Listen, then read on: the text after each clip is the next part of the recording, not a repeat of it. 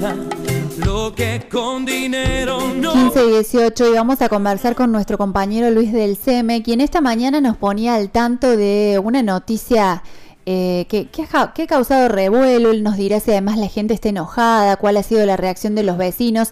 Me estoy refiriendo a la presentación que hizo el coordinador del COE Villa Jardino a su intendente luego de haber detectado a una funcionaria municipal en una fiesta. Luis del CEME, buenas tardes, ¿cómo estás? ¿Qué tal? buenas tardes, Laura. Tal cual como vos decís, se ha armado un revuelo importante, ¿no? Eh, y hay muestras de indignación, de bronca, de impotencia, ¿no es cierto? Porque, bueno, estamos ya con creo que 180 días, ¿no? De, de cuarentena. Indudablemente la gente quiere salir, la gente quiere encontrarse con sus amigos, con sus afectos, eh, y permanentemente estamos escuchando el quédate en casa. Sí, y totalmente. Justamente, el, justamente las personas que permanentemente nos están diciendo que nos quedemos en casa son las principales que violan este, este principio, ¿no? Pues ya tenemos el hecho en la falda, ocurrido en la falda ya por el mes de julio, creo que fue, y ahora se da esta situación acá en Villa Jardino, eh, nada más y nada menos que con la jefa de inspectores eh, de esta localidad, ¿no? Con Verónica Campos, que organizó el cumpleaños de su perrita, de Lulú. ¿eh? Lulú que no tenía nada que ver, que Lulú no, no ni, ni, noción de lo que estaba pasando, ¿eh? organizaron el cumpleaños, la fiestita, eh, y bueno, parece que fue gente de ese lugar, por supuesto vecinos denunciaron al COE esta situación eh, y allí se generó la polémica, ¿no? Porque Norberto García, que estaba en ese momento recorriendo el pueblo porque estaba actuando justamente en otros hechos donde en una cancha de fútbol había unos 30 personas eh, jugando, entonces bueno, con la policía y dos inspectores lograron este, hacer que esa gente deje desista de esa actitud hasta el lugar y se encontró con la fiesta, ¿no? Eh, entonces, una vez que llegó a ese lugar, Norberto García, ¿qué hizo? Le llamó al intendente, que es la autoridad máxima, y quien tiene el poder justamente para decidir sobre esa cuestión, porque la casa era la de la jefa de inspección. Y bueno, el intendente hizo caso omiso a lo que dijo, le comentaba García, no tomó ninguna acción, eh, y esto desencadenó eh, una situación que hoy eh, en la mañana García presentó una nota donde pidió la renuncia de esta funcionaria y si no se la aceptaban a ella, si no le pedían la renuncia a ella, se iba a él y que hizo el intendente le dijo, ándate vos. Tenemos un audio por allá, este, por ahí debe estar este, listo en punta tal vez. Sí, sí, sí, lo tiene listo. Vos sabés que pensábamos en la indignación de este hombre, ¿no? Y en la impotencia, porque que un compañero de trabajo no respete tu trabajo, eh, debe ser mucho más doloroso a que cualquier otro vecino haga caso omiso de las normas. Sí, pero tomando en cuenta, Laura, que no es cualquier compañero de trabajo, justamente es quien tiene que controlar que la gente cumpla, ¿no? Este, eh, esto es increíble, ¿no? Porque es justamente de, eh, del área que tiene que salir a controlar que los comercios cumplan con las normas vigentes, que la gente cumpla con los protocolos, eh, o sea, no es cualquier funcionario, es el funcionario que tiene que este, poner allí, digamos, ese orden, ¿no? Eh, y esto indudablemente duele mucho más. Recién yo lo escuchaba a Norberto García salir en una radio de Córdoba, este, allí en Radio Mitre, escuchaba los comentarios que estaba haciendo, ¿no? Eh, y la verdad se lo, se lo siente dolido a García por toda esta actitud, ¿no? Este, y mucho más eh, la falta de apoyo por parte del intendente para hacer cumplir estas directivas. Bien. Eh, eh, es, terrible, pero si te parece lo escuchamos qué nos decía hoy en exclusiva a Radio Única Punilla Norberto García. Bueno, lamentablemente voy a explicar los hechos, cómo ocurrieron y en qué situación estamos, que fue lo que presenté al señor Intendente en el día de la fecha, a través de una nota emitida desde el COE como responsable del COE de Villallardino al señor intendente. El día sábado yo estaba llevando a cabo una serie de procedimientos recorriendo las canchas de fútbol, donde nos encontramos que había un partido clandestino de 30 personas. Este, y bueno, cuando finalizamos todo el operativo, recibo a mi celular denuncias donde me manifestaban que había en la higuerita un festejo, una fiesta. Me llego con mi vehículo en forma particular y cuando detecto de quién se trataba, eh, bueno, automáticamente no decidí descender de mi coche y le informé al señor intendente para que tomara cartas en el asunto.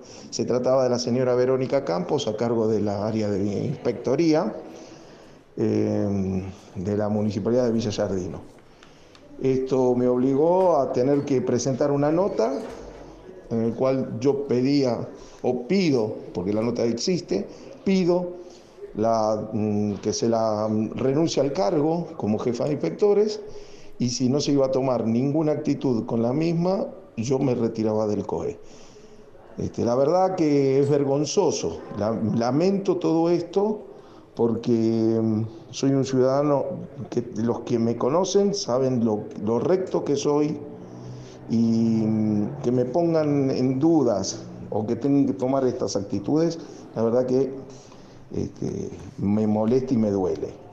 Pero bueno, eh, así están todas las cosas.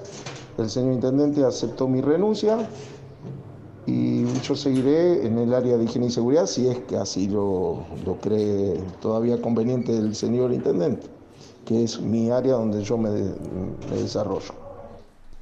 Bueno, además de la impotencia, de la bronca, de todo esto que decías, Luis, eh, ¿cómo queda la autoridad municipal? ¿Con qué cara ir a controlar a cualquier vecino después de dejar pasar semejante situación entre funcionarios? Mirá, vos sabés que Norberto García decía, yo era el que, la persona que todos los viernes ponía la cara ante la gente en un video para que se reconozca ¿no? la situación del COVID-19 en Jardino, el que daba las novedades, el que le pedía a la gente que se quede en su casa, que nos cuidemos. Imagínate encontrarse con esta situación desde el mismo municipio, indudablemente eh, no le quedaba otro remedio, García, que plantear esta situación. O se va ella o me voy yo. Bueno, eh, en una reunión que hubo esta mañana entre el intendente, la secretaria de gobierno y estos datos nuevos, eh, recién fresquitos, y él, estaban los tres reunidos, le planteó esta situación y el intendente le dijo, bueno, andate vos, o sea, directamente, o sea, ni siquiera en ese momento tomó, eh, digamos, la, la posibilidad de, este, de evaluar que tomar alguna medida con, con, esta funcionaria, ¿no? Esto se dio en, el marco de la mañana cuando se conoció la noticia justamente de la renuncia de Norberto eh, García y de la aceptación por parte del intendente. También sabemos que en horas de la tarde o cerca del mediodía hubo una reunión de gabinete donde teóricamente eh, apartarían del cargo a esta mujer, a Verónica Campos, y su lugar iría uno de los hombres que está hoy allí en, Defensa Civil, también en el COE, que es de apellido españolo, y después veremos quién queda allí en el COE. Estas serían las últimas medidas que estaría tomando eh, el, intendente. Por otro lado, Laura, también es noticia fresca esta, eh, ya la Fiscalía está actuando de oficio con esto. Eso es muy importante también, ¿no? Porque me parece que esto que esta última reunión a la que hacías referencia, reunión de gabinete, se da después de la repercusión pública del enojo de los vecinos y es más que nada una reacción del intendente, pero es importante que la justicia muestre que no da todo lo mismo.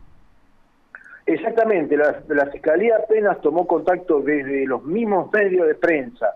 Eh, de la situación, no, no dudó, ya se comunicó con el comisario acá de la zona, ya se hicieron contactos allí con la gente eh, que está en este tema y seguramente pronto vamos a tener novedades con relación a esta situación, porque eh, por allí esa duda que, que tratan de plantear de que Norberto García no tiene pruebas suficientes de la situación, eh, esto se cae por sí mismo, porque García tiene todas las comunicaciones, tiene todo, todo lo que necesita tener como para demostrar que el hecho existió. Eh, así sea una reunión donde participaban cuatro personas, no estaba permitido. Exacto. Entonces el día sábado. Y el intendente tendría que haber actuado el mismo sábado, no el día lunes. Sabes que se eh, comunican con nosotros un oyente y nos dice, eh, buenas tardes, no cumplen, vas a comprar a un negocio y te atienden sin barbijo, juegan con la salud y aparte no les importa el bienestar del otro y los que tienen que dar el ejemplo hacen lo que quieren. Sí, sí, eh, bueno, esto es una cuestión que estamos viendo que ocurre. A ver, Laura, hemos visto casos donde personas que no han podido despedir a sus hijos eh, o, a sus familiares que están muriendo por la implementación de ciertas normas que son rígidas, ¿no? Y esta gente nos impone de repente cómo tenemos que desempeñarnos, cómo tenemos que movernos. Pero resulta que después nos encontramos que son los primeros que violan esas resoluciones. Entonces, si a esto le sumas 180 días de una cuarentena, indudablemente está generando una serie de problemas y genera una serie de cuestiones que hay que también contemplar, ¿no? Pero este, quienes tienen que dar el ejemplo, quienes tienen que poner el ejemplo son los funcionarios y así parece que estamos fallando. Bien, eh, te agradecemos mucho Luis que nos hayas contado esto porque, em, bueno, ya ha tomado una cierta repercusión, vos hablaste de esto a la mañana en Radio Única y ha empezado a circular la noticia, pero si uno recibe un mensaje, una foto de la tarjetita virtual del cumpleaños del perrito, parece que fuera un chiste. Y esto no solo no es un chiste, sino que es algo serio, porque como bien decís, la gente está cansada de eh, tener que estar en su casa, de no poder moverse libremente, y estas cosas dan mucha bronca. Así es, así es, genera mucha bronca, este, y bueno, eh, hay que contenerse eh, y de repente vos después esperás, ¿no es cierto?, que te autoricen a encontrarte con tu familia el domingo y pasan estas cosas, indudablemente duren mucho. Muchas gracias, Luis, por este contacto con Tardes Únicas. No, por favor, gracias a ustedes. Hasta luego. Escuchábamos entonces a Luis del Seme, nuestro compañero de la primera mañana de Radio Única Punilla. Nos contaba en detalle el caso de Villa Jardino, funcionaria haciendo una fiesta clandestina el día sábado y esto ha derivado en la renuncia del coordinador del COE. A cada instante, a cada instante, comunicando los hechos más trascendentes. Única, la mejor opción para estar bien informado.